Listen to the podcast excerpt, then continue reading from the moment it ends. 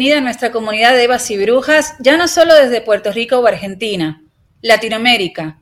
Evas y Brujas en Estados Unidos, en Europa, Oceanía, Asia. Soy Wanda San Miguel, puertorriqueña, abogada, residente en Puerto Rico, co-creadora de este espacio, feminista en formación, machista en recuperación, educadora en género integral y mujer resiliente al patriarcado. Les presento a mi compañera Silvia. Hola a todas y todes. Soy Silvia Cibel Batista, historiadora especializada en feminismo y género, escritora, co-creadora de este espacio y al igual que Wanda, machista en recuperación y educadora en género integral. Como siempre, queremos darle las gracias a todas y todes los que nos envían mensajes, nos comparten sus experiencias y nos siguen a través de las redes sociales, donde tenemos presencia en Facebook, Instagram y Twitter bajo Evas y Brujas Podcast y a nuestro email evasyBrujas@gmail.com.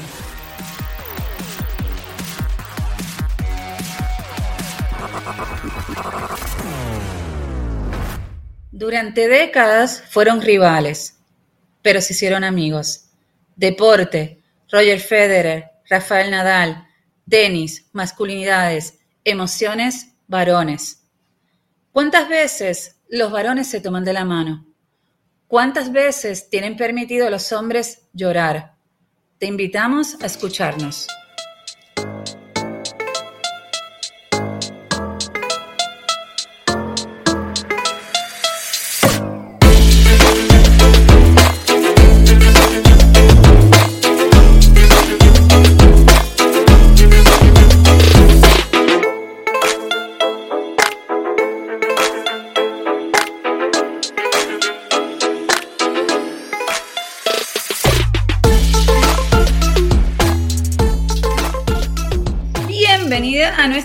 De Evas y Brujas, hoy en nuestro episodio número 34 de la temporada 2. Los hombres también lloran. El pasado viernes...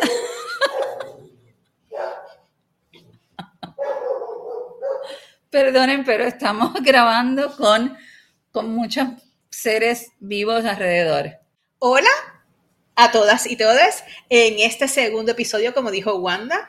El episodio de hoy que lo titulamos Los hombres también lloran, como la novela, Wanda, ¿te recuerdas? Pero tú me dijiste que eran los pobres también lloran. Yo creo que eran, o los ricos también. Los ricos también lloran. Ay, perdón. No sabemos. Yo les voy a contar una cosa. Nosotras ahora comenzamos a grabar, estamos juntas en el mismo lugar físico. Entonces a mí Silvia me hace reír mucho. Entonces es un problema, entonces estamos grabando, pero sin mirarnos para que a mí no me den ataques de risa. Silvia, cuéntanos de qué es el episodio del día de hoy. El episodio de hoy. Pero no te voy a mirar. No me mires. El episodio de hoy es concerniente al retiro de Roger Federer Wanda, que fue el pasado viernes 23 de, septiembre de este mes, que lo hizo tras más de 20 años de carrera profesional. Roger Federer anunció su retiro y jugó su último partido en el torneo europeo Laver Club y este torneo se juega en dobles, Wanda. ¿Y tú no sabes con quién Roger Federer jugó? Pues me imagino que con su rival histórico, Rafael Nadal. El archienemigo Rafael Nadal. Bueno, le decimos archienemigo, ¿no? Porque siempre estaban hasta el final. En las finales jugaban uno contra el otro, pero aparentemente tenían muy buena relación. Llevan 20 años ganando todos los torneos, obviamente. Y y sabes qué banda que juntos protagonizaron un momento de mucha emoción, eran como que tenían las emociones a flor de piel y ese eh, momento ha recorrido el mundo entero. Tú lo viste, ¿verdad? Yo lo vi, sí. Que estaban agarraditos de la mano. ¿Y qué pasó? Cuéntame cómo fue lo que recorrió en el mundo y yo te digo después lo que yo pienso. Ok. Pues la realidad es que fue una toma en la cual ellos estaban escuchando, porque estaban haciéndole ¿no? honor a la despedida de, de Federer, y ellos, mientras lloraban emocionados, estaban sentados tomados de la mano. Ese fue, eso, es lo que ha recorrido el mundo. Es la imagen eh, que ha recorrido el mundo, eh, todo el episodio, toda la despedida, pero esa imagen de ellos sentados llorando y agarrándose de la mano ha tenido mucho impacto en todo el mundo. en gente de diferentes ideologías. De, he leído eh, columnas de diarios en diarios de Europa, de, de Latinoamérica, de Puerto Rico, de Estados Unidos, de todos lados. Ahora, Silvia, cuéntame, porque nosotros estuvimos hablando y a Silvia le pareció pues todo bien lindo y quiero que me diga ella cuál es su opinión respecto de lo que pasó entre estos dos tenistas el viernes pasado.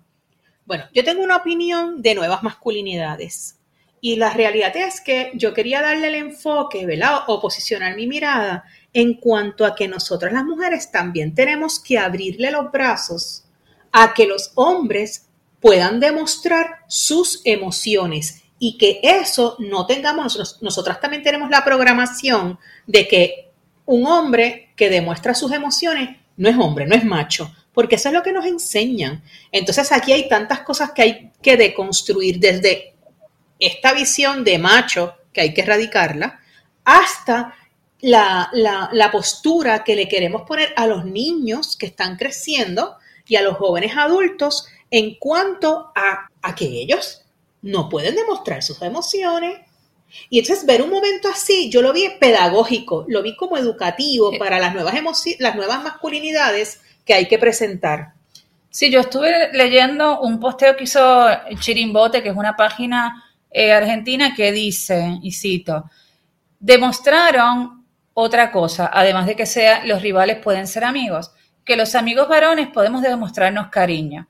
El gesto de Nadal tomando la mano de su amigo rival en su despedida rompe con todos los mandatos ridículos masculinos. ¿Cuántas veces los varones nos tomamos de la mano? A lo sumo nos demostramos el afecto con una palmada en el hombro o la espalda, símbolos de la virilidad masculina hegemónica. El sostén, el aguante. Las pocas veces que tomamos la mano de otro varón, nos cuidamos de que nadie lo vea. Ayer refiriéndose al día de este evento, lo que hicieron los tenistas ante las cámaras, ante el mundo, nos sacó una lágrima. Esto es la visión de Chirimbote, que aparte de tener una página de Instagram, es una em, organización sin fines de lucro dedicado a las infancias y a la educación en las infancias. Yo tengo una visión completamente diferente de lo que piensa Silvia, porque Silvia estaba bien conmovida y como que te dejaste te, conmovió, te conmovió el tema. Cuéntame por qué. Me conmovió el tema porque lo que estaba diciendo. Pero será porque tú tienes hijos varones. Claro, claro. Yo tengo tres hijos. Te me pusiste romántica. Cuéntame por ¿cuándo no? Yo soy, yo soy como romántica, pero soy romántica así como que con la maternidad y con las cosas y con la amistad. Entonces, yo lo que pienso es que es un bonito ejemplo para romper con esa masculinidad hegemónica. Y mira, la realidad es que hay que, no solamente son es como que de doble dimensión, Wanda. No solamente a los niños, hay que enseñarlos a que estén afín con sus emociones y que el demostrar emociones no tiene género, sino que a, nosotras las mujeres que ya estamos programadas, las que estamos grandes, estamos programadas para que la figura del hombre sea fuerte, como decía en, en esa página de Chirimbote, de un sostén emocional, que sean apoyo, que sean fuertes, que sean recios. Y como eso es lo que nos enseñan que debe ser, eso es lo que nos atrae. Y yo creo que reprogramarnos no solamente es de nosotras y nuestro pensamiento, sino lo que vamos a ver en los otros y lo que los otros también van a producir. Ok, pero yo te puedo decir lo que yo pienso. Por favor. Porque mira, yo pienso que todo el mundo, yo tengo una visión un poquito más dura.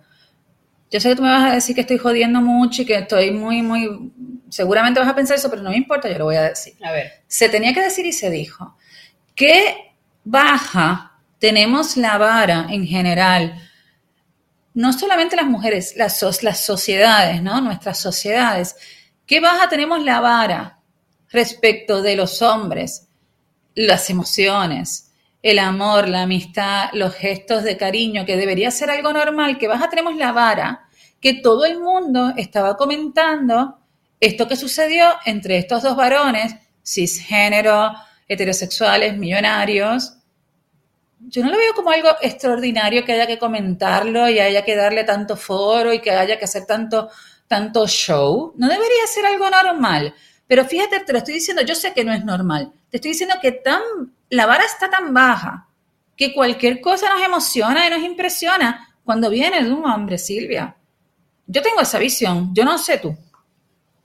Estás jodiendo mucho. Estoy jodiendo mucho, yo sé que estoy jodiendo mucho, pero tú sabes que... Yo te entiendo, es que tienes razón. Son, son solamente, ellos lo que hicieron es actuar semifuncionalmente. Pero, pero escúchame, te voy a hacer una pregunta. O tú no me has agarrado a mí la mano 500 veces llorando desde que somos chiquitas con todos los sufrimientos que hemos tenido la una a la otra, y nos hemos agarrado la mano, nos hemos abrazado, nos hemos dado besos, hemos llorado. Porque Claro. es algo extraordinario y porque es algo que se tiene que reproducir como el gran gesto del siglo. Pero te voy a hacer una pregunta. ¿Cuándo esa vara concerniente a los hombres no es baja? Bueno, está bien, chica, pero eso es lo que te digo.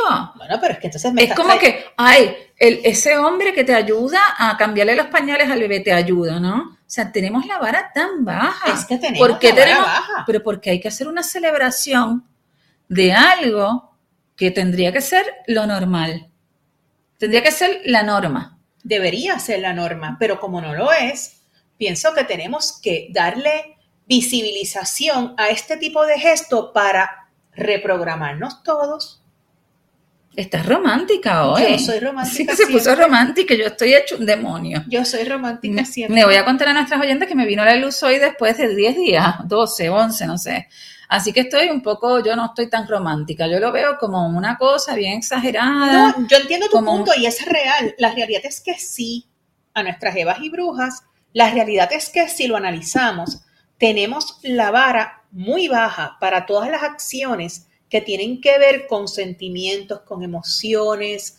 Mira, no voy a decir ni con eso, con todo concerniente a un hombre. Te voy a decir una cosa, y esto me salgo un poquito de tema, pero dime si no es verdad. Así me acuerdo que te tengo que decir algo justamente de Rafael Nadal. Ok, eso, eso lo dejamos ahí. Pero dime si no es verdad. Que tú ves a un hombre, visualízalo, y no le estoy faltando el respeto a nadie. Ves a un hombre calvo, Como. Nadal, como Nadal que se está quedando calvo, pero anyway. calvito, calvito, así, con las patillitas, o como tú le quieras decir, patillitas largas, o calvito, no sé, lo, lo- como lo quieran poner. Espérate, vuelvo. Ves a un hombre calvito, gordito, pasadito de peso, con su pipita. Y tiene una camisa de botones y un buen pantalón. ¿Y que te dicen? ¡Qué guapo está Ginorio! Dime si eso no es tener la vara baja. Sí, sí, Pero sé, ves a una mujer en el mismo peso y que quizás no esté muy recortada. A la verdad que Camelia está tirada para, para tirarse a morir. O sea, está deja. Sí, sí, sí. Tenemos la vara baja con los Bueno, hombres pues para yo, todo. yo quiero subir la vara un poquito. Y otra cosa te quiero, yo quiero hacer una diferenciación de estos dos hombres, porque a mí sí me parece, Silvia, que Roger Federer es un ejemplo de una masculinidad diferente, positiva, linda. Eh, yo quiero un Federer. Obviamente todas, podemos hacer un hashtag, todas queremos un Federer. Y voy a hablar de eso más al final porque me parece que merece su espacio. Pero mira, fíjate que esto, acá como esta, esta situación del gran momento del siglo, Rafael Nadal en el 2019 dijo lo siguiente, Rafael Nadal es un machista. Entonces, porque tuvo un solo gesto bueno, ya se invalida todo lo que él apoya o influye, porque es un hombre muy influyente, para la inequidad de género. En el 2019, él dijo, ¿por qué ganan más las mujeres en la moda que los hombres? O sea, él postula, lo que se tiene que conseguir es que no, que no por ser mujer o varón se gane más, sino por la calidad de su trabajo. Es decir, él estaba justificando la brecha entre los hombres y las mujeres de lo que ganan en el tenis. Y hace pocos meses le hicieron una nota periodística y él, que tiene una novia, yo no sé si está casado, pero está en pareja, dijo que si quería tener hijos, dijo, mira, si tengo hijos no importa, porque si tengo hijos mi vida no va a cambiar en nada, en nada, mandando el mensaje de que un hombre no tiene que hacerse cargo de la crianza, de las crianzas de las niñeces y de sus hijas. Entonces, esto es lo que yo digo, que tenemos la vara muy baja y muy mala memoria. No te digo que hay que cancelarlo por estos dos actos o que hay que, pero hay que también poner las cosas en su dimensión propia. O sea, tampoco es que es el, el, el más tremendo del mundo, porque también habría que revisar estas otras actitudes. Y por otro lado, sí te quiero decir que Federer me parece que ha sido un ejemplo de una masculinidad positiva. Me parece que él sí, eh, de hecho, me acuerdo, yo era bastante fanática del tenis por allá por el 2002, 2003, 2004, Y en las Copas Davis, cuando empezó Federer a ganar y a ganar y a ganar, él iba con su eh, entonces novia, que hoy es su esposa, y en aquellos momentos el bullying que le hacían porque la chica supuestamente era gorda, que si come gorda, le decían de todo y él ha sido un hombre, primero que ha defendido a su mujer siempre en, la esfera pública, ha sido un hombre o sea, es súper archimillonario, Silvia, y ha sido muy austero, es un hombre que tiene fama de buen compañero, de buen deportista, de good sporter, de de todas muchas cosas buenas. Entonces me parece que no es lo mismo ni uno ni el otro, ni una actitud ni la otra, ni que todo nos puede valer igual. O sea, yo entiendo estoy, que, estoy probando mucho. No, no, no, estás, estás diciendo que no se debe endiosar un momento sin ir al meollo, como decimos aquí en Puerto Rico, del asunto y sin auscultar todo en su, ¿verdad? En su en, su totalidad. En su totalidad. Pero entonces igual te digo que Federer, a quien yo, yo soy fanática de Federer, me encanta. Pero nosotros estamos viendo una figura pública, nosotros no sabemos qué tipo de masculinidad tiene él en lo privado. Ok, pero por lo menos públicamente él da un ejemplo que es positivo, no solo para los hombres de sus generaciones y, mayores, sino para los niños. ¿sí? El otro, incluso públicamente, tiene me parece que actitudes y frases bien desafortunadas y en contra de todo lo que es la equidad de derechos entre los géneros. Sí, tiene actitudes, tiene masculinidades desafortunadas y que están erradas. Tóxicas, sí, todavía. Y que me parece que en la posición de poder que está Rafael Nadal, pues si lo piensa, pues que por lo menos se debería callar la boca. Porque realmente, pues queda, a mí, porque claro, él lo dice desde su privilegio, esto de que claro. si mi mujer tiene un hijo, mi vida no va a cambiar en nada y qué sé yo obviamente la de Federer con los él tiene como cuatro, no sé ni tiene un montón de hijos. Seguramente tampoco cambió tanto su vida, pero me parece que las figuras públicas tienen eh, una, responsabilidad. en la comunicación y también en lo que se demuestra porque toca e influye a, lo que se llama sentido común. Entonces me parece que tiene que tener un poquito más de cuidado. Por eso yo cuando vi este momento que fue muy lindo lo que pasó el viernes pasado, ellos agarraditos de la mano, pues no me olvidé que Federer pues tiene estas actitudes porque no son cosas que han quedado en el pasado. Él sigue sosteniendo lo de la brecha salarial de las mujeres y los hombres como un argumento válido y demás. Y me parece que había que decir, que lo dije, había que decirlo y lo dije. Y está muy bien. Este, fíjate, yo creo que ambas posturas se pueden abrazar. Te voy a explicar por qué. Estás muy conciliadora hoy. Pues estoy pero yo te abracé así cuando llegué. pero hoy estoy conmigo tú siempre me... Pero, pero en general tú estás más enojada y yo estoy más, más buena. Hoy estoy como, ¿verdad? Hoy estoy así como, como que me llegó la luz también. Estoy así como feliz. Estamos mejor. Eh, mira, te voy a decir por qué pienso que se pueden abrazar las dos posturas. Porque la acción vale la pena darle visibilidad para que tanto los hombres se sientan en la confianza de expresar sus sentimientos como las mujeres desprogramarse y abrirle los brazos a la posibilidad de educar tanto a sus hijos cuando son niños, a que demuestren sus emociones, a que jueguen con muñecas, que eso no tiene nada que ver con su expresión de género ni con su sexualidad, y nosotras a desprogramarnos, como estábamos diciendo, para que, mira, un hombre que demuestre sus sentimientos no es menos hombre. Pero a la misma vez, no dejar que una sola acción invisibilice lo que cada persona individual en esa acción representa. Bueno, pero tú sabes lo que yo pienso, que este llanto de Nadal, de tildarla como nueva masculinidad, eh, es demasiado. Eh, porque en definitiva es algo como de maquillaje y no tiene fondo. Eso es lo que yo pienso. Respecto de Nadal. Yo le voy a decir una cosa, mis queridas Evas y brujas, yo estoy hoy conciliadora. Estás conciliadora. Pero ella no. Mira, eh, nuestras compañeras de Mujeres que no fueron tapa, ellas hicieron unas preguntas al público que están bien buenas. Te las voy a decir para que también las, las repensemos entre nosotras. Okay. ¿Cuándo es el llanto permitido de los varones? ¿Qué llantos masculinos se pueden mostrar en los medios? ¿Puede un varón pobre llorar porque no consigue trabajo? ¿Pueden los varones llorar en público por una pérdida amorosa? o ahí solo tienen habilitada la violencia. ¿Lloran frente a sus amigos como lloran frente a nosotras cuando perdieron a alguien que quieren? ¿Lloran por amor frente a sus amigos? Preguntas que les surgieron viendo la repercusión de esta foto. ¿Cuándo tienen permitido llorar los varones? Como preguntas. Entonces me pregunto yo, Silvia, ¿qué tú hubieses pensado si la imagen era de dos personas en situación de dos varones en situación de calle llorando agarrados de la mano? Obviamente no tienen la misma repercusión porque ellos son figuras de mucha influencia pero no nos hubiesen conmovido desde las nuevas masculinidades. Yo no sé, no, no, no me convence el tema de, de, esta semana, que ha sido un tema de la semana a nivel mundial. Acá mismo, en, en una de las, eh, una, una, persona le contesta, porque hubo, entonces cuando ellas hicieron estas preguntas, pues hay un montón de comentarios diciendo que están de acuerdo o no están de acuerdo, y, y una compañera les contesta, no es un tema de estar de acuerdo o no estar de acuerdo. Lo importante es salir de la grieta y la dicotomía para poder pensar estamos abriendo otras preguntas más allá de lo ya dicho, porque había mucho así como estoy yo diciendo, eso es demasiado, eso es demasiado. Pero bueno, si tú lo que me dices que está bueno para poder pensar, pues te lo tomo. Me quiero reconciliar contigo. Gracias. Porque ya me está mirando con una cara de que mucho tú estás jorobando hoy con esto.